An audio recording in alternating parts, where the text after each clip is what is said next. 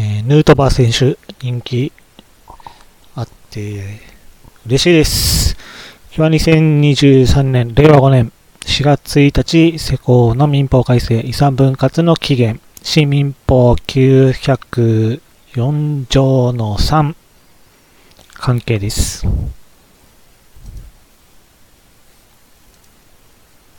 うん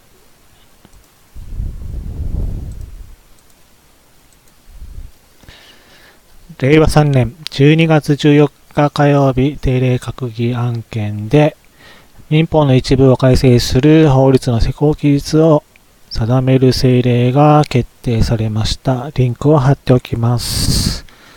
施行日は令和5年2023年4月1日です。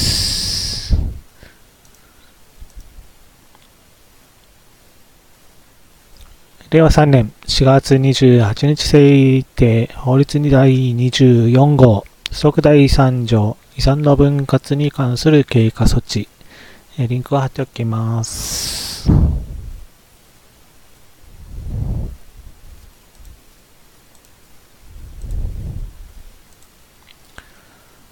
条文です。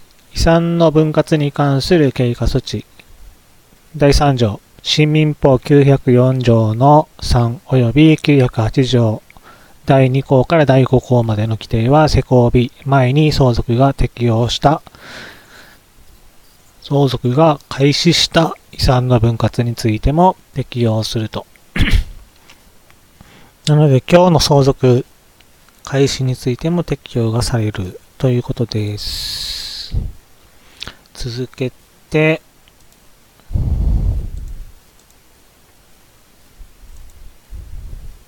はい。条文の続きです。この場合において、新民法第904条の3第1項中、相続開始の時から10年を経過する前とあるのは、相続開始の時から10年を経過する時、または民法等の一部を改正する法律の施行の時、4月1日から5年を経過する時のいずれか遅い時までとしますと。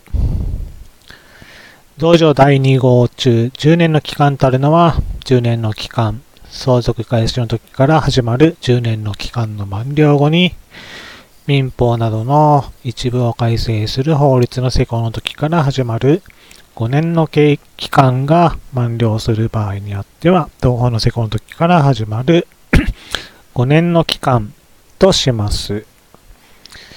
新民法第908条第2項正し書き第3項正し書き第4項正し書き及び第3 5項正し書き中相続開始の時から10年とあるのは相続開始の時から10年を経過する時または民法などの一部を改正する法律の施行の時から5年を経過する時のいずれか遅い時とするとされています。で、これが何を意味するかというと、えー法務省の民法と一部改正法、相続土地国庫帰属法の概要、令和4年11月28日掲載のリンクを貼っておきます。えー条文は、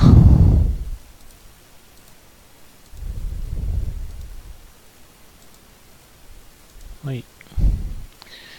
市民法904条の3、期間経過後の遺産の分割における相続分。前3条の規定は、相続開始の時から10年を経過した後にする遺産の分割については適用しない。ただし、次の覚悟のいずれかに該当するときは、この限りではない。1、相続開始の時から10年を経過する前に相続人が家庭裁判所に遺産の分割の請求をした時遺産分割調停の申し立てなどですね。2つ目、相続開始の時から始まる10年の期間の満了前6ヶ月以内の間に遺産の分割を請求することができない、やむを得ない自由が相続人にあった場合において、その自由が消滅した時から6ヶ月を経過する前に、当該請求人が家庭裁判所に遺産の分割の請求をした時というのが条文です。それで、908条も見てみます。第2項。えー、遺産の分割の禁止の契約。ただし、その期間の周期は相続開始の時から10年を超えることができないと。更新についても同じく。裁判所、家庭裁判所が分割の禁止を決めるときも、同じく相続開始の時から10年を超えることができない。で5項も同じくです。次が、はい。で、まとめると、相続開始時期が2018年、平成30年3月末日。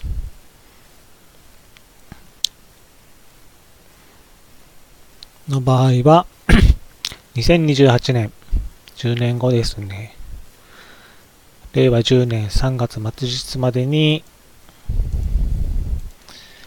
遺産分割の請求をしてくださいと。2018年、平成30年4月1日から2023年、令和5年4月1日までの間に相続が開始した場合、は相続開始から10年が経つまでに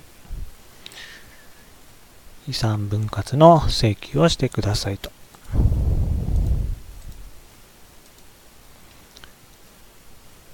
あら、消えちゃいました、ね。すみません。この018というのは間違いです。2023年、令和5年4月1日から始まる相続開始については、10年が経つまでに遺産分割の請求をしてください。と。原則として遺産分割、協議をまとめるか、遺産分割の請求、遺産分割調停の申し立て、家庭裁判所にですね、してくださいと。で、しなかった時には、具体的相続分による遺産分割を受ける権利が消えますと。その結果、法定相続分か指定相続分、遺言があれば指定相続分で、えー、権利が所得できますと。はい。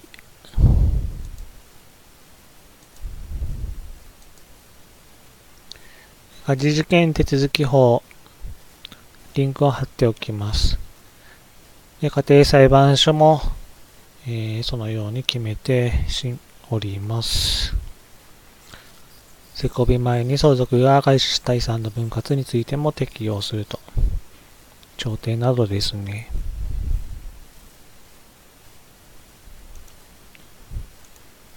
これで以上です。ちょっと相続登記とも